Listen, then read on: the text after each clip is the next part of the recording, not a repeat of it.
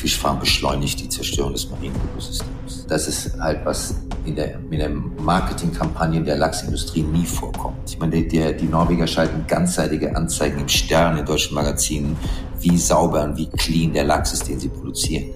Das ist ein Giftmüllprodukt. Das ist voller Chemie, Medikamente, Giftrückstände und wird unter völlig abartigen Bedingungen produziert. Das sollten Leute wissen.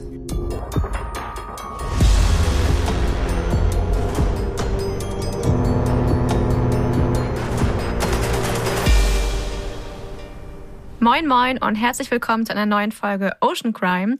Ich bin Maja und Madeleine sitzt äh, digital gegenüber von mir. Moin Moin und herzlich willkommen zu unserer Jubiläumsfolge. Wir haben heute unsere zehnte Folge. Verrückt. Yay. Und äh, zur Feier des Tages haben wir einen ganz besonderen Gast, von dem ihr sehr wahrscheinlich schon mal was gehört und vor allen Dingen auch gesehen habt. Es handelt sich nämlich um Hannes Jennecke, ein ähm, Schauspieler in ähm, Deutschland und ähm, auch unter anderem nicht nur Schauspieler, sondern auch ja, steht so vor der Kamera für Dokumentarfilme. Ja, und Aktivist mittlerweile auch, weshalb er sehr häufig auch sein Gesicht zeigt für verschiedenste Umweltthemen. Und deswegen freuen wir uns umso mehr, weil ähm, er ist sehr beschäftigt in dem Thema, weil es gibt viel zu tun.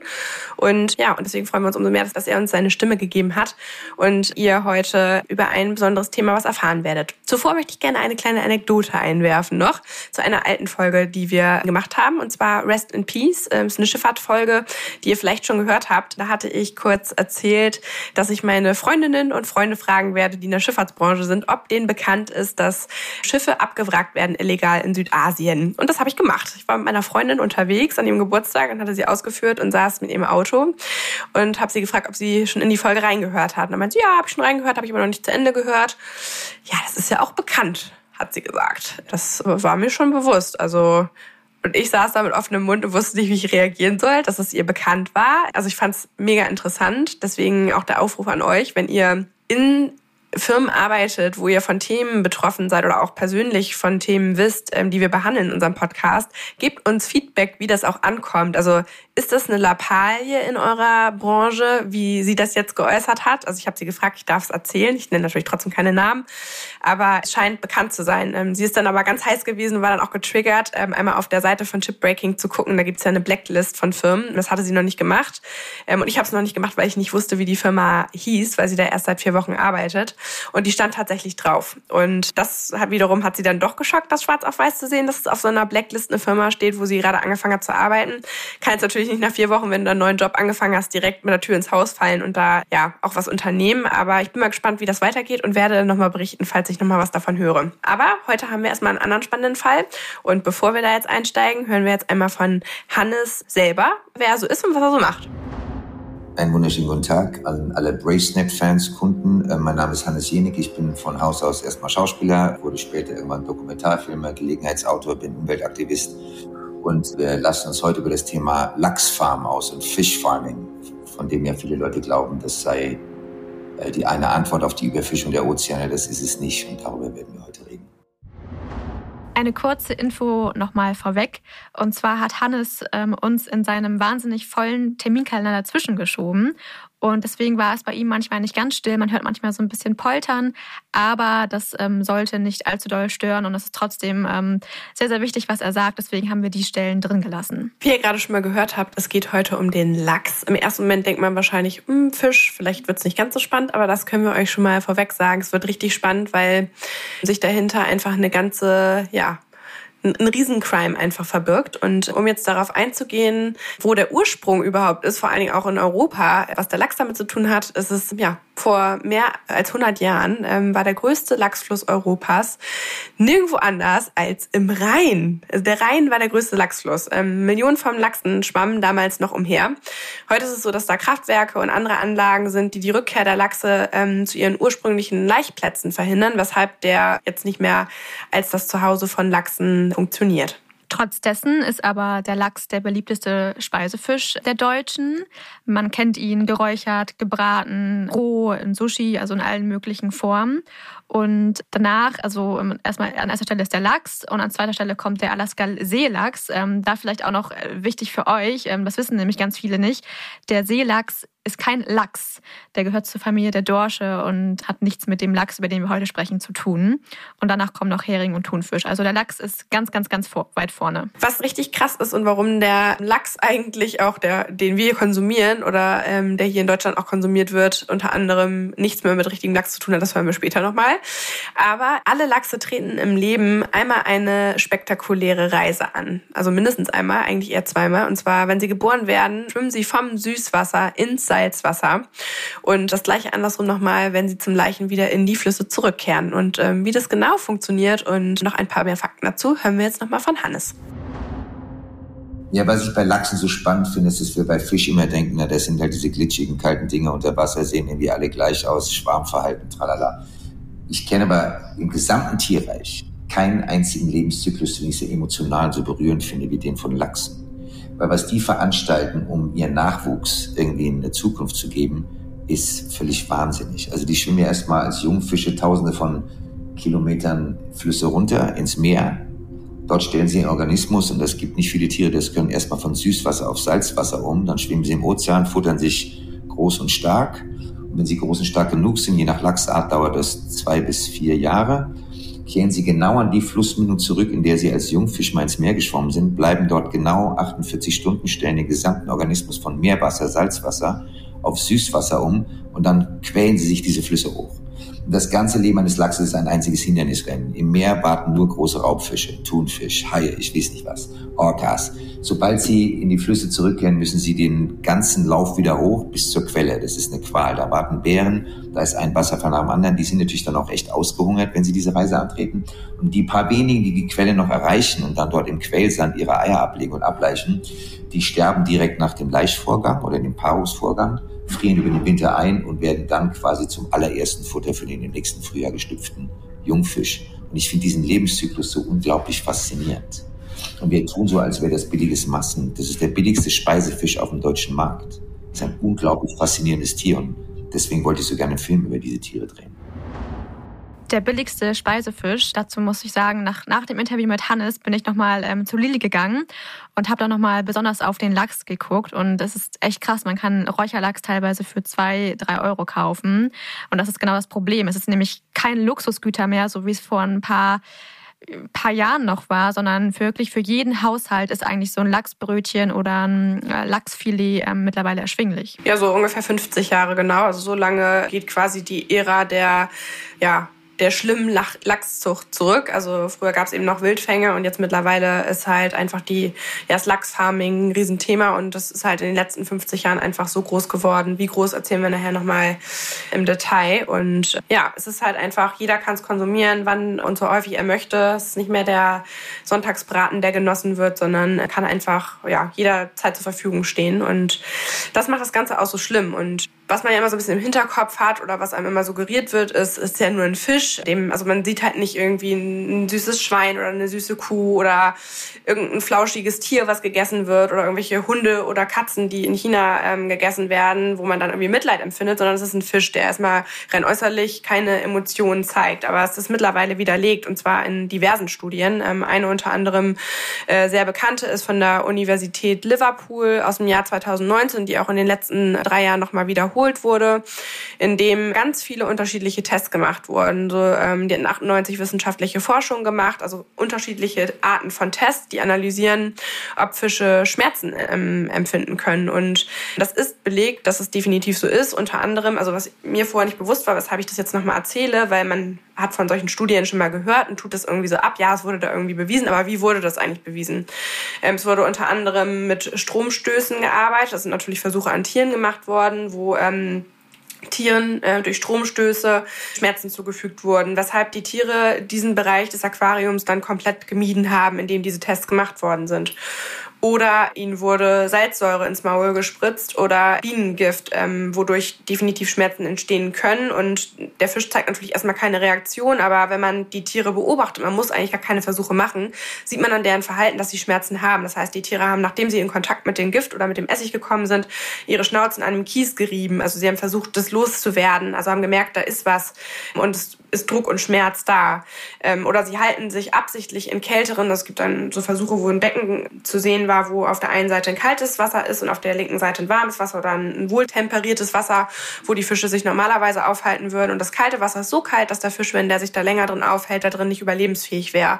Und der Fisch hat das Becken ohne Futter und das kalte Becken gewählt, weil er in dem keine Schmerzen verspürt hat. In dem anderen wurden ihm Schmerzen zugefügt. Oder eben auch, dass ähm, ja generell in dem Aquarium auch oder in dem die Tests gemacht worden sind, an der Ecke, wo Schmerzen stattgefunden haben, Futter ausgeschenkt wurde und der Fisch so lange auf Futter verzichtet hat, bis er fast gestorben ist. Also es gibt eben diverse, und das sind jetzt nur vier, fünf Beispiele von insgesamt knapp 100, die gemacht wurden, um zu sehen, dass Fische Schmerzen entgehen können. Und dazu kommt eben noch, dass die natürlich auch sensibel sind und ja, wie wir bei Nemo schon gelernt haben, Fische sind Freunde und kein Futter. Also es ist sehr, sehr krass. Also ähm, wir werden hier auch ein paar Studien dazu noch verlinken, ähm, falls ihr euch die nochmal genauer anschauen möchtet. Und warum Hannes äh, hier jetzt mittlerweile Experte ist in diesem Bereich, das hören wir jetzt nochmal. Also meine erste Reise in die sogenannten Lachsgebiete war für eine Reisedokumentation. Es gab ein Format auf Vox, das nannte sich Vox Tours Extrem. Das war ein Abenteuerreiseformat, wo der Moderator mit seinem Team daher gereist ist, wo eigentlich niemand hinreist. Und da hat es uns in den Yukon und nach Alaska verschlagen. Die Hauptstadt des Yukon heißt Whitehorse. Das ist die westlichste, nordwestlichste Provinz von Kanada. Der Nachbarstaat ist Alaska. Und ich hatte vorher kannte Lachs nur vom Speiseteller. Ich bin ein Frankfurter Großstadtkind, ich bin in Pittsburgh aufgewachsen.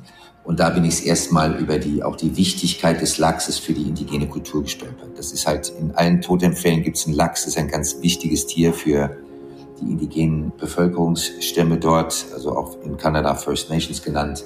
Der Lachs hat eine ganz große symbolische Funktion. Nicht nur als Nahrungsmittel, auch als wandernde Tierart, als unfassbar stark. Das Tier ist ein unfassbar muskulöses Tier. Die schaffen bis zu vier, fünf Meter hohe Wasserfälle zu überspringen. Also das ist ein faszinierendes Tier.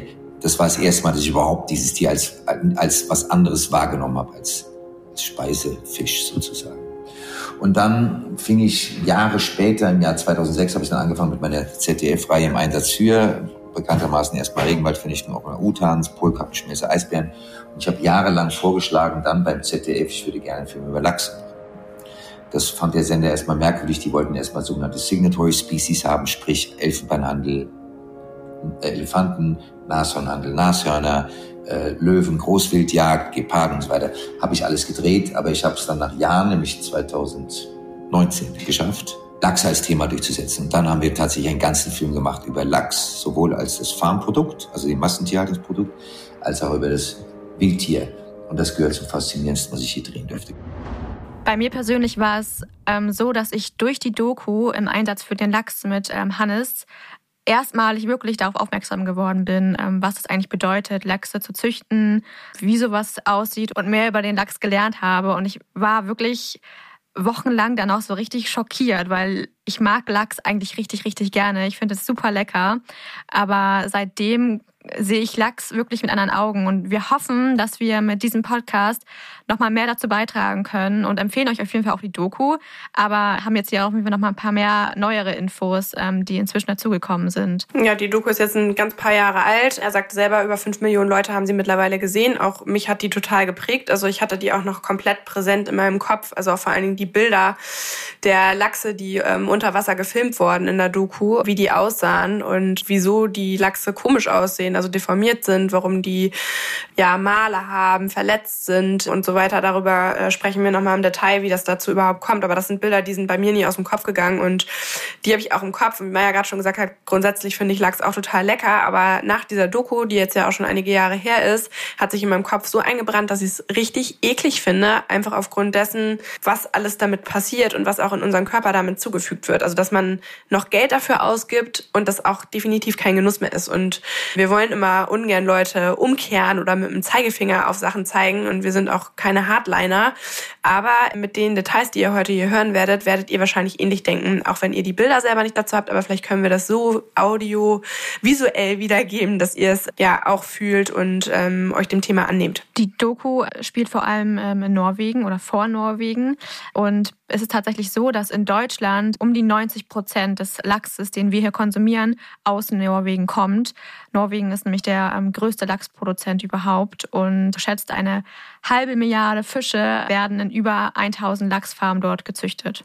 Das ist eine ganz schöne Hausnummer. Man hat ja immer so im mhm. Kopf, finde ich, das ist ja so, auch wenn man, ich habe mir auch diverse Podcasts angehört zu dem Thema, auch wie Leute oder auch Köche das argumentieren, dass man eben den Lachs noch isst, weil ich natürlich auch immer, mich interessiert immer die Gegenseite, warum soll man Sachen nicht machen, warum soll man die machen, was gibt's dafür für Zahlen und der Lachsruf ist halt so viel besser, also man hört immer, der Lachs kommt aus Norwegen, man hat so die ganze Kulisse von Norwegen im Kopf, die Berge, die Fjorde und denkt, da kommt einer mit einer Hand und nimmt die Lachse da raus und bis dahin ging's den Lachsen gut und die haben auch keine Schmerzen, die sterben ganz zufrieden und ruhig und landen dann irgendwie eingeschweißt auf unseren Tellern. Und ähm, dass das aber nicht so ist, sondern eben komplett das Gegenteil, ist irgendwie komisch, dass sich das noch nicht so verfestigt hat, obwohl auch diese Doku relativ bekannt ist und auch das Problem generell bekannt ist. Deswegen ja, wollen wir Hannes und auch generell die Leute, die sich dagegen aussprechen, einmal unterstützen. Mich betrifft das auch mit direkt, weil meine Mutter ist nach Norwegen ausgewandert, vor ich glaube jetzt mittlerweile acht Jahren schon. Und ich kriege das immer mit, wenn die über die Fjorde sprechen. Das ist meistens Kommunenangelegenheit in solchen Ländern, was da auch für Sonderregelungen für Sondermüllentsorgung sind.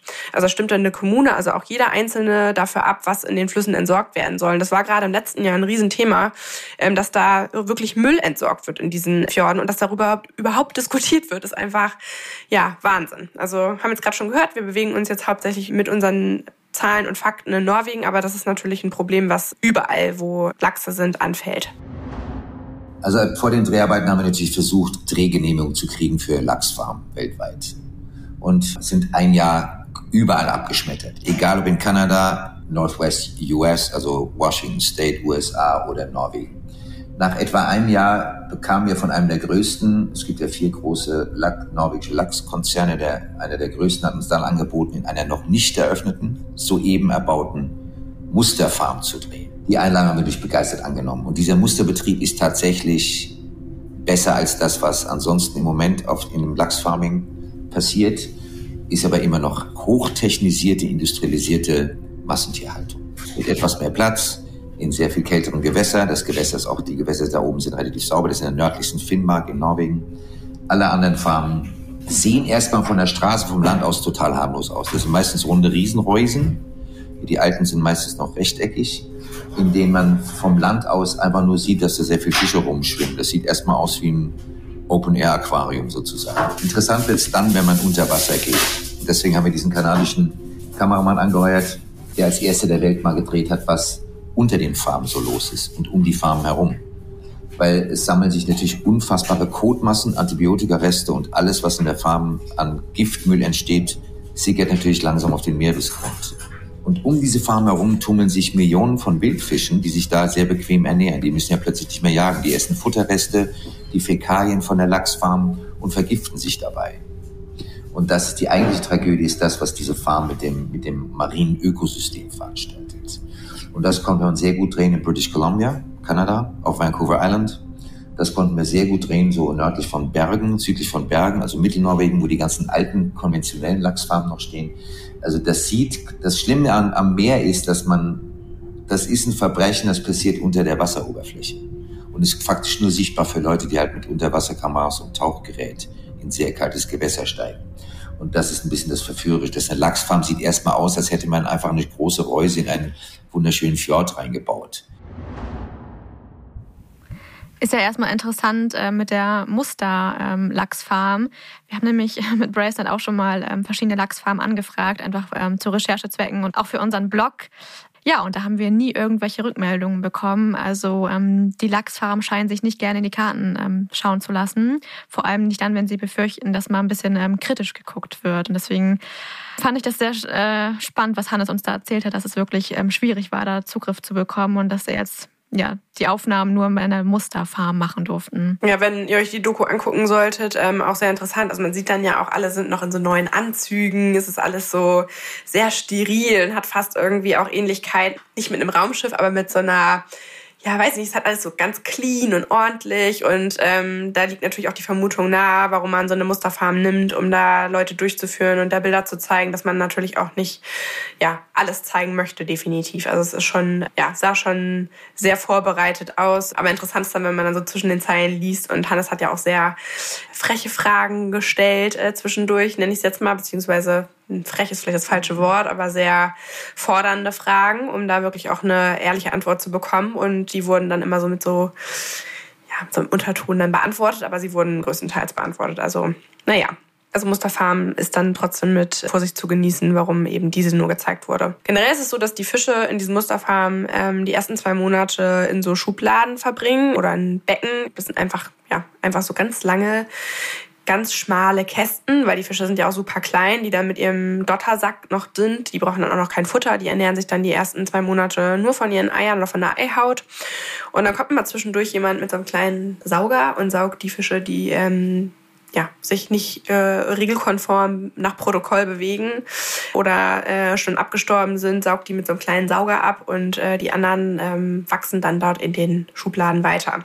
Und dann kommt nach 60 Tagen, so lange sind die da drin, ungefähr die zweite Phase. Da ähm, werden die Fische in Süßwassertanks umgesiedelt, äh, siedelt die mit einem Computer überwacht werden. Das heißt, die Sauerstoffzufuhr, das Futter ist alles automatisch geregelt und fressen sich dann in den nächsten zehn Monaten ähm, 200 Gramm Fleisch an. Also sie sollen halt einfach fett werden. Und dann werden sie langsam ans Salzwasser gewöhnt, um dann eben äh, umgesiedelt zu werden in diese Fischfarming-Reusennetze, die man dann auch so kennt. Also die dann, wenn man an der Straße lang fährt und die man auch so von Bildern kennt, wo dann so runde, Reusen sind es nicht, runde Fischfarming-Netze, meistens so fünf, manchmal sind es auch mehr, manchmal sind es auch so ganz viele einzelne Zusammenschlüsse aus Netzen, manchmal sind da auch so 20 nebeneinander, die man dann von der Straße aus aussehen kann. Und wenn man dann die Bilder mit der norwegischen Landschaft hat, ähm, eben nur oberhalb der Wasseroberfläche, dann ja, sieht das erstmal alles sehr charmant und gesund aus.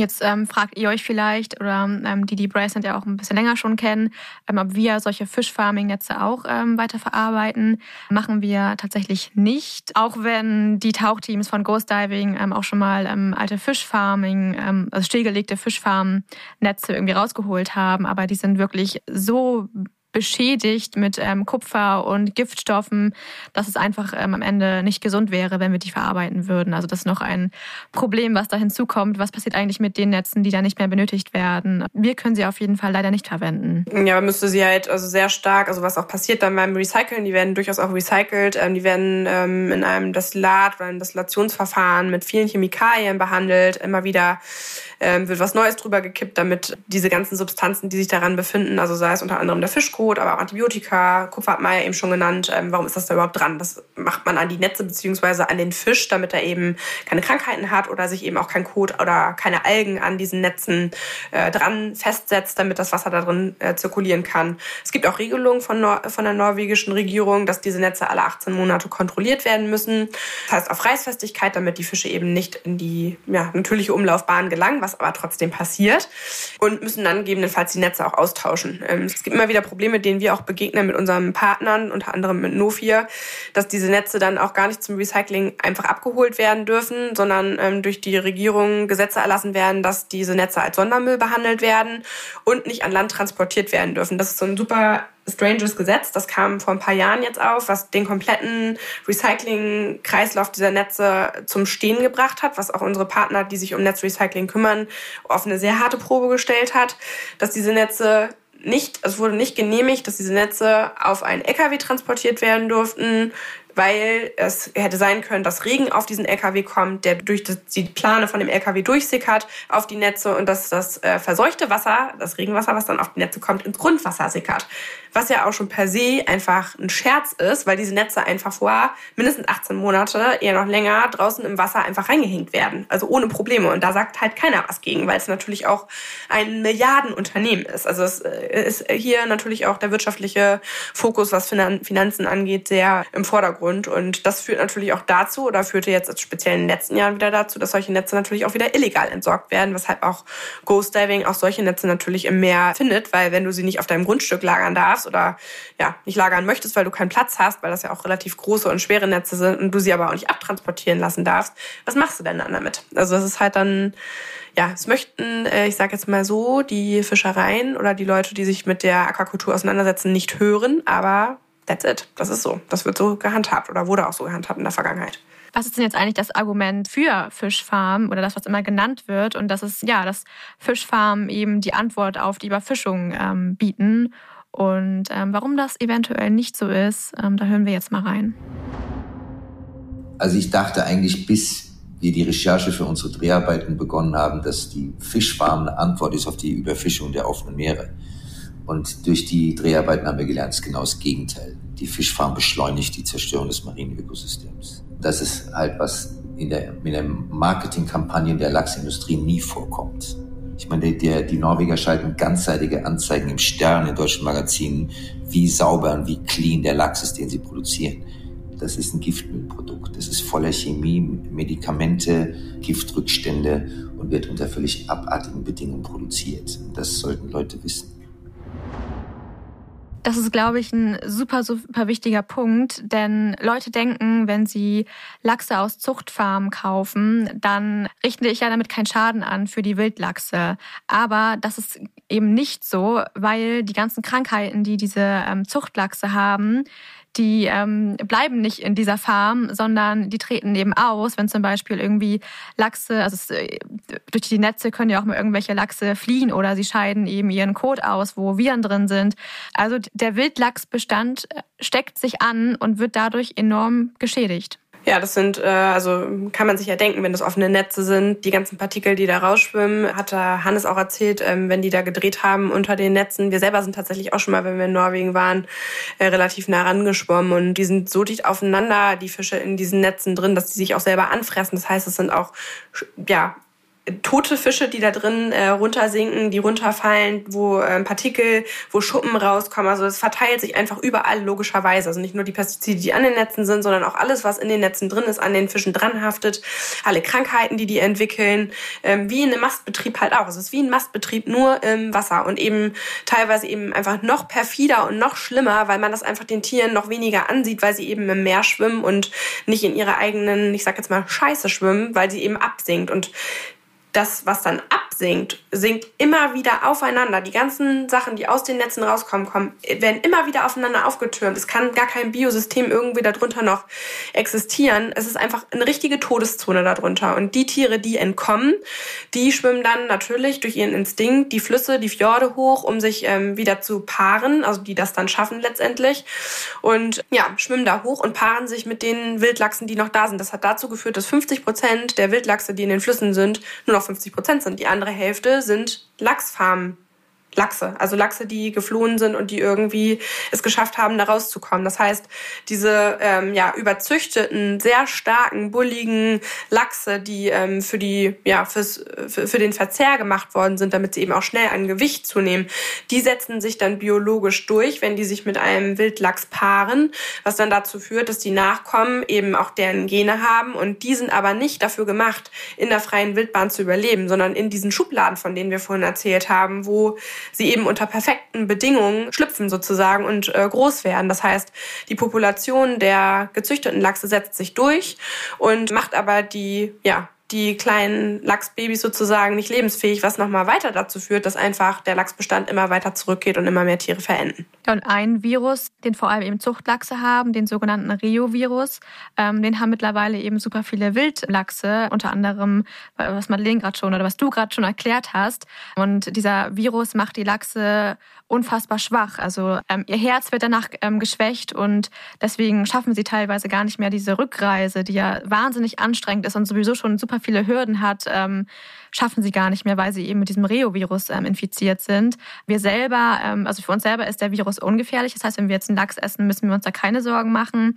Aber für die Lachse und vor allem für den Wildlachsbestand eben ist das ähm, sehr, sehr gefährlich. Und man zum Beispiel in kanadischen äh, British Columbia ähm, verzeichnet man 2019 so wenig rückkehrende Rotlachse wie noch niemals zuvor. Also Fischfarmen, um das jetzt mal kurz zu fassen, sind eine Bedrohung für das ganze Ökosystem und für den ähm, Wildlachsbestand, ganz klar man denkt immer, so ein Fisch hat ja irgendwie, wenn man schon mal geangelt hat oder so, jetzt nicht so sonderlich viel Blut, aber das sind schon ganz schöne Kravenzmänner, das sind ganz schöne riesengroße Lachse und wenn die, die werden geschlachtet und das ist wie eine Schlachtung, also die verlieren ganz schön viel Blut.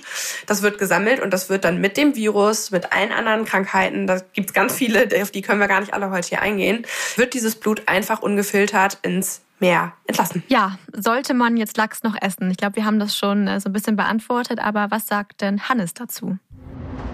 Also es gibt eine soziopolitische Qualität beim Lachs und es gibt eine rein gesundheitliche. Ich würde von dem Produkt erstmal abraten, weil der Krieg gegen die Lachslaus, den Parasiten, den die Lachsindustrie am allerwenigsten im Griff kriegt, wird mit derartigen chemischen Keulen gemacht, also zum Beispiel mit Hydroperoxid, Man, hat, man versucht auch Lachse durch heißes Wasser durchzujagen. Man kann sich vorstellen, dass das für das Tier ein unglaublicher Stress ist, weil einige der Lachsläuse in Heißwasser abfallen. Da muss also das lebende Tier, was eigentlich in einem arktischen Gewässer lebt, wird durch Heißwasser gejagt mit großer Regelmäßigkeit, damit die Lachslaus abfällt. Ähm, man muss dazu wissen, ein Wildlachs überlebt den Befall von vier bis sechs Lachsläusen relativ problemlos. Das ist normal in der Natur. Aber in den Fischfarmen hat so ein Tier dann plötzlich 50, 60, 80 oder 100 Läuse. Die fressen den Fisch bei lebendigem Leib. Es war bis vor einigen Jahren verboten, diese befallenen Fische zu verkaufen. Mittlerweile haben die solche Schäden in der Lachsindustrie, dass sie den Fisch einfach so filetieren, dass du den Lachsbefall nicht siehst und verkaufen ihn trotzdem. Also diese Tiere sehen absolut abartig aus. Es gibt dort auch, wir haben das in unserer Doku drinne, es gibt einen fantastischen kanadischen Unterwasserkameramann, Tavish Campbell, der das für uns gedreht hat. Es ist unvorstellbar, dass es überhaupt verkauft werden darf, so ein Produkt. Also das ist ein und das andere ist, dass man halt eine ganze Kultur, nämlich die der indigenen Kanadier und Amerikaner zerstört hat durch das Überfischen der Lachs oder die Lachsfarm. Es gibt mehrere Stämme, die seit Jahren diese Lachsfarm besetzen, in dem Versuch, die aus dem Land zu treiben. Allerdings zahlen die norwegischen Lachskonzerne der kanadischen Regierung so viel Geld, dass sie ihre Lizenzen sich praktisch erkaufen. Im Moment, seit wir gedreht haben, bewegt sich ein bisschen was. Die ersten Lachsfarmen in British Columbia, Kanada werden jetzt zugemacht auf Betreiben der indigenen Bevölkerung, also der First Nations. Aber das ist noch ein langer Weg. Und da, wo eine zumacht, macht in Chile von chinesischen Betreibern neue auf. Also letztendlich bewegt sich die Industrie nur woanders hin. Die Tragödie ist, dass Lachs wahnsinnig leicht zu züchten ist. Das ist ein Fisch, den im Gegensatz zu Thunfisch oder anderen teuren Speisefischen kann man den unfassbar leicht züchten und das ist einfach eine Gelddruckmaschine und deswegen wird die Lachsindustrie weiter florieren. Ich muss, mich jetzt, ich muss mich jetzt kurz sammeln, was für, was für Sachen wir alles sagen müssen, weil ich finde, es ist immer so ein Thema bei dem, beim Fisch, ich möchte die Wichtigkeit dieses Themas gerne voranbringen. Ich bin eine Person, die auf einem Dorf aufgewachsen ist mit super vielen Tieren und auch Nutztieren. Und ich habe immer ein bisschen Bedenken, wenn man so ein Thema hat wie ein Fisch oder ein, ja, ein Tier, wo viele irgendwie nicht so den Bezug zu haben und das nicht irgendwie wirklich schlimm finden, dass wir alles unterbekommen. Das sollte ich nur mal kurz vorweg sagen. Also, zur Lachslaus nochmal. Es ist so, dass die Lachslaus, äh, wenn man sich die bildlich vorstellt, denkt man ja immer erstmal so, keine Ahnung, an Haarläuse oder sowas, so ganz kleine Parasiten und man versucht sich das ja irgendwie immer schön zu reden. So, ich kann ja den Lachs noch essen, der ist ja dann irgendwie nur außen dran und so. Die Lachsläuse selber sind riesengroß. Das sind echt krass große Tiere. Die ähm, sehen so ein bisschen, ist eine Mischung aus Kaulquappe und Urzeitkrebs für die Leute, die mein Jahrgang sind, kennen das vielleicht noch, wo man so Steckkästen kaufen konnte und sich selber so kleine Urzeitkrebse herzüchten konnte. Genauso sehen die aus. Und die sitzen dann auf den Fischen, die sieht man auch richtig gut. Also man nimmt ja immer Proben dann aus so einem Bassin, wo dann so ein Fisch rausgenommen wird. 20 Stück waren das, glaube ich, in einem Beitrag auch, wo man eben guckt, wie von wie vielen Läusen sind denn diese Tiere befallen. Und die sind halt teilweise einfach komplett voll mit diesen Läusen. Das ist halt einfach echt, ja, also Tiere auf einem Tier, die man auch deutlich einfach sehen kann, die riesengroß sind, die natürlich auch einfach ja, zum Tod von den Tieren führen, Krankheiten übertragen und die irgendwie beseitigt werden müssen, weil so lässt sich der Fisch natürlich, also wenn sie den selber weiterverarbeiten, natürlich behandeln, aber das möchte man natürlich auch nicht, auch als Lachsfarmer, dass es irgendwie sichtbar wird. Und ähm, wie die losgemacht werden, das hat man jetzt eben gerade mit dem heißen Wasser schon mal gehört, ähm, was natürlich eine unfassbare Qual für die Tiere bedeutet. Oder aber auch, die Tiere werden abgesaugt, also mit so großen Rohren, die dann in diese ähm, ähm, Fischfarming runden Netze reingehalten werden. Da werden die Tiere abgesaugt. Das bedeutet erstmal, also wenn dieses Rohr da reingehalten wird und es abgesaugt wird, für die Tiere unfassbare, unfassbaren Stress, ein Trauma.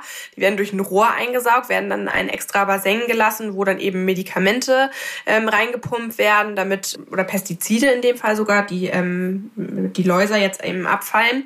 Und wenn das dann passiert ist, ähm, dann werden sie wieder zurück in diese, in dieses Wasserbassin oder beziehungsweise in diese Netze, die eben im Meer hängen, wieder zurückgelassen. Da kommen natürlich dann auch diese Pestizide mit aus diesem Rohr raus, nicht mehr so konzentriert, aber die Fische müssen dann, es gibt dann so eine Karenzzeit, zwei Wochen lang erstmal im Meer wieder rumdümpeln, bevor sie dann geschlachtet werden dürfen, damit ja eben diese Pestizide nicht mehr in dem Fisch ähm, in so großer Konzentration wiederzufinden sind. Und länger wartet man dann auch meistens nicht, weil sonst sind da wieder neue Lachsläuse auf dem Fisch drauf. Und was, wozu es eben auch keine Regelungen und keine Kontrollen gibt, die ähm, Pestizide, die dann eben in diesem Extrabecken sind, wo die Lachsläuse eben mit behandelt werden, werden dann im Meer entsorgt. Also es wird einfach ins Meer reingelassen. Das kommt auch noch dazu. Also ja, schön. Ja. Oder auch nicht so schön. Und das vor allem, was ähm, Hannes ja auch gerade angesprochen hat, diese riesen Marketing-Maschinerie, die dahinter steht, hinter der Vermarktung ähm, des Lachses, weil uns ja vorgelebt wird, Lachs ist super proteinreich, da sind Omega-3-Fettstoffe ähm, drin. Das ist einfach nur mega gesund, wenn wir das essen. Und ich bewege mich auch viel in der Fitnessbubble. Mit diesem High-Protein-Trend wird Lachs nochmal ganz anders angepriesen. Was aber viele nicht wissen, ähm, was finde ich auch nochmal irgendwie so einfach crazy ist und viel über diese Branche aussagt, dass ähm, der Lachs, den wir oder den ähm, Zuchtlachs, den wir kaufen, der ist ähm, eingefärbt. Die Wildlachse, die sind tatsächlich so schön rosa, wie wir sie irgendwie kennen, weil die eben unter anderem so kleine Krebstierchen ähm, zu sich nehmen in ihrer Nahrung und dadurch bekommen sie diese Farbe. Bei den Zuchtlachsen ist es aber nicht so und ähm, die werden dann nachträglich eingefärbt. Äh, total äh, Wahnsinn, nur damit ähm, wir, die Konsumierenden, einen schönen rosa Lachs auf dem Teller haben und der nicht gräulich aussieht. Also verrückt. Und wo ich mir dann auch so ein bisschen auch im Gespräch mit Hannes die Frage gestellt habe, wie ist denn das eigentlich mit Biolachs? Biolachs besser, wie sieht es da aus? Hannes, erzähl uns doch mal. Ich muss noch mal, bevor Hannes jetzt erzählt, noch mal, das möchte ich noch mal kurz weiter aus, noch mal ein ganz kleines bisschen weiter ausufern. Ich weiß, ich sollte immer kurz halten, mache ich jetzt aber gerade nicht.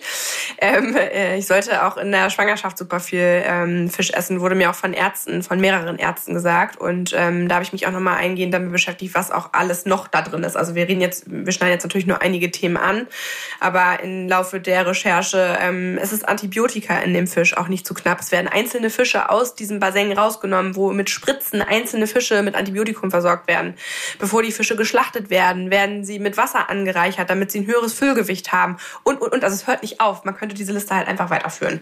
Das wollte ich noch dazu sagen, weil viele Ärztinnen sagen einem oder suggerieren einem, dass das wichtig ist für eine gesunde Ernährung, für ein gesundes Kind, sich Fisch äh, reinzuschaufeln, einmal die Woche mindestens wird empfohlen. Und ähm, wenn man aber weiß, was da alles drin ist, dann nimmt man das mit auf, während man ein Kind in sich trägt. Also ja. Also lieber doch Algenölkapseln zu sich nehmen. Dann Algenölkapseln nehmen. Aber wir hören jetzt nochmal Hannes dazu. Biolachs ist immer noch ein Massentierhaltungsprodukt. Der einzige Unterschied ist, dass etwas weniger giftige Substanzen eingesetzt werden. Also da ist tatsächlich der Einsatz von Antibiotika sehr streng reglementiert.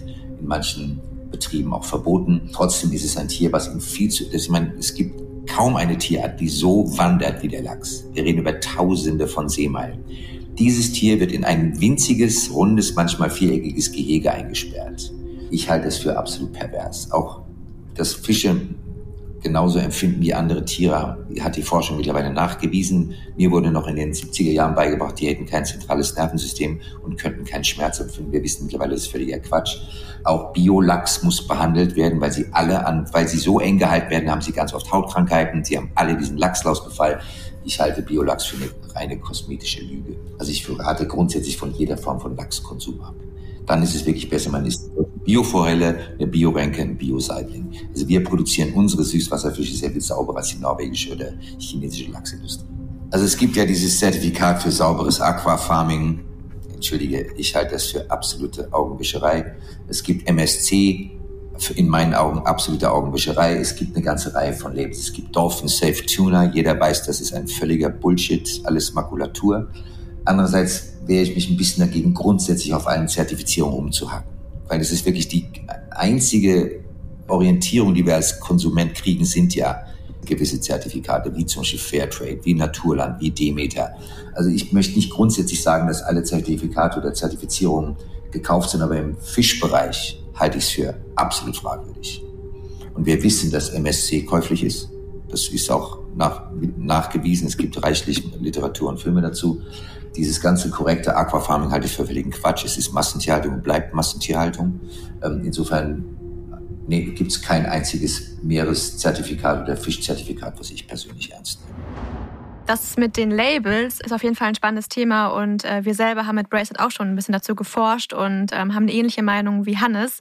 Und wer mehr über diese ganzen ähm, Fischsiegel erfahren möchte, der kann gerne mal uns ja, im Blog vorbeischauen. Da haben wir einen Artikel dazu, wo wir alle ganz genau prüfen.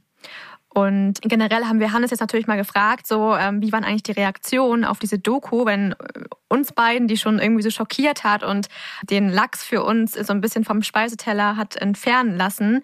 Wie war die Reaktion dann von der großen Mehrheit? Und das erzählt er uns jetzt mal. Die Lachsindustrie unterscheidet sich herzlich wenig von Konzernen wie Tönnies, Wiesenhof, Das sind Milliardenunternehmen, die ein unglaubliches Geld machen und die lassen sich ungern kritisieren, ist ja klar. Und sie verkaufen uns ja dauernd ihre Produkte als sauber und mit Tierwohl und ich weiß nicht was. Wird ja, also jeder Tönnies Lastwagen hat ja lachende Schweine und lachende Kühe drauf gedruckt. Es wird ja dauernd getan, als kämen diese Tiere aus ganz toller Freiland- und Freilaufhaltung. Also da wird natürlich gelogen wie gedruckt. Und ich weiß, dass wenn man die norwegische Lachsindustrie angreift, das haben wir natürlich gemacht, dann schicken die ihre Anwälte los. In meinem Fall waren das mehrere Kanzleien aus Hamburg, die versucht haben, die Ausstrahlung des Films zu verhindern. Gott sei Dank hat das ZDF das Rückgrat gehabt zu sagen, die können uns mal, wir haben ausgestrahlt. Das hat natürlich auch lustige Konsequenzen. Ich habe in meinem, in dem Dorf, wo ich lebe, einen Bioladen. Da gab es immer vier Sorten Biolachs. Ich bin da irgendwann mal durchgelaufen, da fauchte mich eine ältere Dame an und sagte, wegen Ihnen kann ich nicht einmal mehr einen Lachs essen. Also da wird man dann lustigerweise angepflaumt, weil man den Leuten den Lachs malig macht. Also das ist natürlich der Sinn des Filmes. Aber grundsätzlich finde ich, hat der Verbraucher einfach ein Recht zu wissen, was er isst. Und wenn behauptet wird, Lachs sei gesund und sei gut für unser Omega-3 und es wäre ein Superfood und ich weiß nicht was, das ist einfach schamlos gelogen. Das ist kein gesundes Produkt. Und das sollten Leute wissen. Das ist natürlich ganz schön krass, wenn einem so ein Gegenwind äh, entgegengebracht wird, wenn man einfach nur die Wahrheit erzählt, was da draußen so los ist und man ja einfach aufklären möchte und das einfach wirklich äh, sehr objektiv. Emotional wird's ja dann, weil das das Gefühl ist, was sich in einem selber entwickelt, wenn man das sieht und wenn man das hört. Hannes hat unter anderem auch Morddrohungen bekommen und ich glaube auch nicht nur eine, so wie wir gelesen haben, ähm, zu diesem Thema, was natürlich mega krass ist. Wir können natürlich sagen, in dem Fall gerade deswegen machen wir weiter weiter. Ähm, wir sind natürlich jetzt in der Position, dass Maya und ich Bracenet oder auch uns mit unseren Namen und unseren Gesichtern jetzt einen Namen dafür geben. Sonst verstecken wir uns äh, oder verstecken wir nicht, aber sind wir natürlich unter dem Deckmantel Bracenet unterwegs. Aber es ist wichtig, so aufzuklären und ja, über diese Thematiken zu sprechen und was einen dann noch motiviert, weiterzumachen, wenn man Morddrohungen bekommt, obwohl man einfach was Gutes tun will und die Menschen aufklären möchte, was sie sich für einen Mist reinhauen. Ja. Also ich finde, aufgeben ist so faul und so bequem, das könnte ich nicht ich bin auch einfach ein großer, ein totaler Naturliebhaber. Ich liebe es, in der Natur zu sein. Ich lebe in einem winzigen Dorf in Oberbayern. Ich liebe Tiere. Ich bin als Kind mit meinem Großvater jeden Sonntag in den Frankfurter Zoo gegangen. Das war das Highlight meiner Woche. Ich stehe Zoohaltung jetzt ein bisschen kritischer gegenüber, aber ich finde, es gibt so viel zu retten und zu schützen. Fast jeder Mensch liebt Natur und liebt Tiere. Und wir leben genau gegenteilig. Und so schrecklich Kriege sind wir jetzt in der Ukraine, in Syrien, im Jemen, im Südsudan das sind, gemessen an dem, was wir dem Planeten antun, der sogenannten Mutter Erde, natürlich Kinkerlitzchen im Lauf der Erdgeschichte.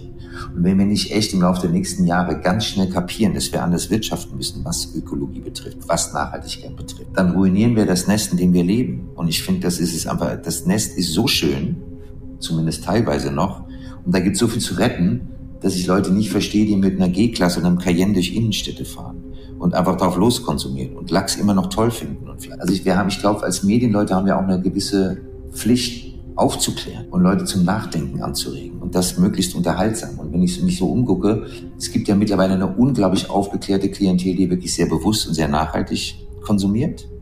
Und es gibt immer noch eine Klientel, die glaubt, Porsche fahren ist einfach das, das ultimative Lebensziel und jeden Abend sich ein schönes Steak reindonnern und, und lecker Fisch essen. Und die, diese Leute würde ich gerne erreichen weil die haben ja offensichtlich die Mittel, Dinge zu bewegen und zu verändern. Die, denen fehlt nur das Wissen. Und das treibt mich so ein bisschen an. Und aufgeben, ehrlich gesagt, das könnte ich nicht. Was soll ich denn machen? Golf spielen gehen? Keine Ahnung. Ich wüsste nicht, was ich tun soll, wenn ich nicht mehr Aktivist wäre. Ich werde ständig angegriffen, weil ich zu den Dokus fliege mit meiner Crew und natürlich unglaublich eine ganz schlechte CO2-Bilanz habe. Ich gehe sehr offensiv damit um. Ich sage mir, ich komme mit dem Fahrrad nicht nach Borneo, ich komme auch mit dem Fahrrad und mit den Öffis nicht in die Serengeti und auch nicht in die Arktis. Ich kann damit nur offensiv umgehen. Ich bewundere unglaublich die Arbeit von Luisa Dellert und von Carla Reensma und Luisa Neu. Ich finde es toll, was sie machen. Und ich habe eine, eine echte Grußbotschaft an diese Shitstürmer. Die sitzen an ihren Computern und machen selber gar nichts, außer ein bisschen Gift spritzen. Und wie einfach es ist zu sagen, ja, Boris Herrmann ist aber nachdem er Greta Thunberg nach New York gesegelt hat, mit dem Flugzeug zurückgekommen. Diese Drecksau, Greta Thunberg, alles verlogen. Das ist so billig und so einfach. Ich habe eine solche Verachtung für diese kleinen Giftspritzen, die am Computer ihren Hass, ihren Wut äh, auslassen und nur um ihr schlechtes Gewissen zu beruhigen, dass sie selber nämlich gar nichts tun. Würden Sie die Energie, die Sie in diesen Shitstorm packen, in Aktivitäten, Aktivismus, Umweltschutz, was auch immer stecken würden, sähe die Welt echt anders aus. Also ich habe vor, für, vor nichts weniger Respekt als für den Leuten, die Luisa Beuer, Neubauer ankacken, Luisa Dellert ankacken, Leonardo DiCaprio anpacken, ankacken, weil er mal auf einer Yacht Urlaub gemacht hat. Das ist so klein und so deutsch. Und ich habe da echt also nichts als Verachtung für übrig. Die sollen doch diese Energie bitte in was Produktives stecken. Das können wir auf jeden Fall eins zu eins unterschreiben, was Hannes da gerade gesagt hat. Und ist auch eine super Überleitung zu unserem Call to Action. Was äh, können wir machen gegen diesen Crime? Also ein Call to Action im Falle des Lachses und der Lachsfarm wäre zunächst natürlich mal, dass wir unseren Fischkonsum reduzieren sollten, wenn es geht, auf Lachs komplett verzichten sollten. Es gibt tatsächlich besser geeignete Fische für unseren Proteinbedarf. Wir müssen eigentlich zurückkehren zum Sonntagsbraten. Und Fisch muss halt eigentlich wieder eine Delikatesse werden. Also wenn sich Fischbestände erholen sollen, und das tun sie ja nachweisbar erstaunlich schnell, wenn man Marineschutzgebiete einrichtet, wir müssen zunächst mal unseren Fischkonsum einfach reduzieren. Es geht ja nicht darum, dass wir jetzt alle sofort Veganer werden. Das ist unrealistisch. Aber wir müssen nachdenken über die Wertigkeit von solchen Produkten. Was ist uns ein Stück Steak? Ein Hühnchen, eine Pute, ein Fisch wert. Solange das billigst Ramschware ist bei Aldi, Lidl und irgendwelchen Discountern, wird sich da nichts verändern. Also das ist meines Erachtens die Konsumentenperspektive, dass es eine Wertigkeit bekommen muss. Und wenn man Fisch isst, muss man sagen, das ist jetzt ein Ereignis, das ist eine Delikatesse. Andererseits würde ich dringend empfehlen, sich Seaspiracy anzugucken, eine Netflix-Doku. Unser Film über Lachse heißt im Einsatz für den Lachs, steht in der ZDF-Mediathek. Dort sind auch eine ganze Reihe von NGOs, Aktivisten gelistet und als Interviewpartner drin, die ich für absolut unterstützenswert halte. Allen voran eine Biologin, die heißt Dr. Alexandra Morton. Die betreibt eine NGO in British Columbia, die versucht, die Lachsfarmen dort dicht zu machen. Es gibt eine ganze Reihe von indigenen Stämmen, die sich sehr äh, engagieren gegen die Lachsfarmen. Es gibt Tavish Campbell, diesen Kameramann, den ich erwähnt habe, der hat eine eigene NGO, die heißt The Watershed Alliance, kann man alles googeln. Wir haben die in unserem Film alle drinne. Es gibt fantastische Aktivisten, die versuchen, dieses, diese kriminelle Lachsindustrie irgendwie aus dem Land zu kriegen. Sowohl in Norwegen haben wir eine ganze Reihe von sehr aktiven Norwegern interviewt, als auch in Kanada, als auch in den USA. Also es gibt eine Riesenbewegung gegen die Lachsfarm und die kann man relativ leicht finden und entsprechend unterstützen. Was könnt ihr jetzt privat persönlich dagegen unternehmen? Ähm, es wird euch immer wieder Lachs begegnen. Sei es beim Brunchen im Café oder bei den Eltern oder bei Oma und Opa oder mit Freunden und Freundinnen. Nehmt das als Anlass und greift das Thema Lachs als Kommunikation auf. Ist vielleicht nicht der beste Einstieg, um in so ein Frühstück zu kommen, zu sagen, hm, den Lachs, den solltet ihr lieber nicht essen. Deswegen bringt gerne dann zum Frühstücken mit oder ähm, auch als ähm, im Vorwege, als Anmeldung. Ich bringe Lachs mit, ähm, wenn man was mitbringen soll. Gerne die vegane Variante mit. Und zwar kann man Karottenlachs machen, also aus Möhren, ähm, mit verschiedensten Zutaten. Die Zutatenliste ist nicht mega lang, aber hat schon ein paar Zutaten. Deswegen würden wir euch das einmal verlinken in den Show Notes. Und äh, probiert es doch einfach mal aus. Ein neues Gericht. Ähm, wir wollen auch nicht ganz drauf verzichten, aber das ist definitiv die gesündere Variante und schmeckt tatsächlich ganz geil. Also das wäre auf jeden Fall eine Variante, die Zucht Lachse nicht weiter zu unterstützen. Und dann gibt es da noch eine Lösung oder eine Alternative ähm, bei den Fischfarmen, in welche Richtung die sich entwickeln können. Von Produzentenseite aus, glaube ich, wenn überhaupt, geht Lachsfarming nur noch am Land. Man muss quasi die gesamte Farm in Tanks aus dem Wasser, aus den natürlichen Gewässern herausnehmen. Weil alles, was im Gewässer passiert, wird sofort auf den Wildbestand, auf das marine Ökosystem übertragen. Und alle kanadischen, amerikanischen Aktivisten sagen, wenn ihr Lachs produziert, macht das Ganze an Land. Baut gigantische Becken, das ist ja bei anderen Tierarten auch so, und zieht die in großen, quasi Open-Air-Aquarien. Insofern, ähm, das ist andere. Und ansonsten bin ich der Meinung, dass man jede Form von Lachsfarm in Wildgewässern verbieten sollte.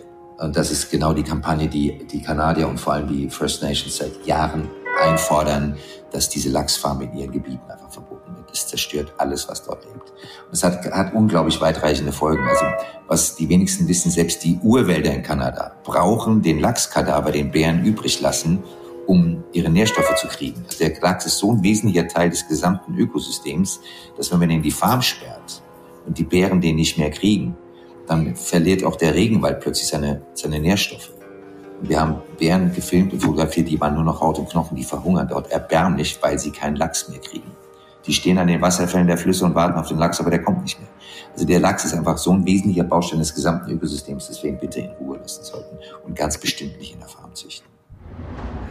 Ähm, ich liebe es ja am Ende immer noch mal ein paar Good News ähm, hinzuzufügen. Und es gibt eine gute Neuigkeit, unter anderem, also man muss ja mal gucken, was wird quasi für Unheil angerichtet mit solchen ähm, Sachen, die wir jetzt gerade gehört haben und was gibt's, was man dagegen eben auch tun kann. Und das ist eben unter anderem ein Labor im Handanafjord, ähm, das 2015 gegründet wurde, um die Wildlachszucht zu unterstützen. Das heißt, da werden ähm, Baby-Wildlachse herangezüchtet und ähm, wenn die stark genug sind, werden die in die Fjorde ausgesetzt und um die Population zu unterstützen.